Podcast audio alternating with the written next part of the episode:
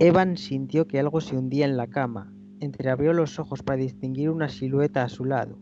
Parpadeó un par de veces para enfocarla. Buenos días, dormilón. Jason, gritó Evan incorporándose de golpe. Saltó sobre él y, casi se caen los dos de la cama. ¿Me has echado de menos? preguntó apretándolo entre sus brazos. Muchísimo, exclamó llenándole la cara de besos. Ya he vuelto. Venga, que te lo prometí, nos vamos a la playa. Entre los dos hicieron la maleta de Evan y después salieron del apartamento.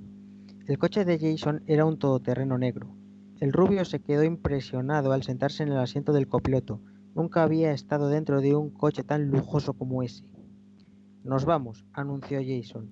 Encendió el motor y abandonaron la calle. Había cuatro horas de viaje hasta la playa, de modo que Jason le dijo a Evan que podía dormir un rato echando el asiento hacia atrás o tumbándose a la larga en los asientos traseros. Pero Evan se negó. Únicamente quería dar conversación al mayor. Le preguntó sobre su trabajo, a lo que Jason le respondió que no era nada importante, únicamente papeleo que necesitaba su firma. A su vez, Jason le preguntó por los días que había estado solo. Evan en ningún momento mencionó a Carlos ni lo que había pasado entre ellos. Solo dijo que se había sentido muy aburrido, aunque había salido a dar una vuelta a la manzana. De pronto, Evan se movió un poco hacia la izquierda en el asiento. Me gustaría hacer una cosa por ti, Jason, dijo el rubio con una mirada cómplice.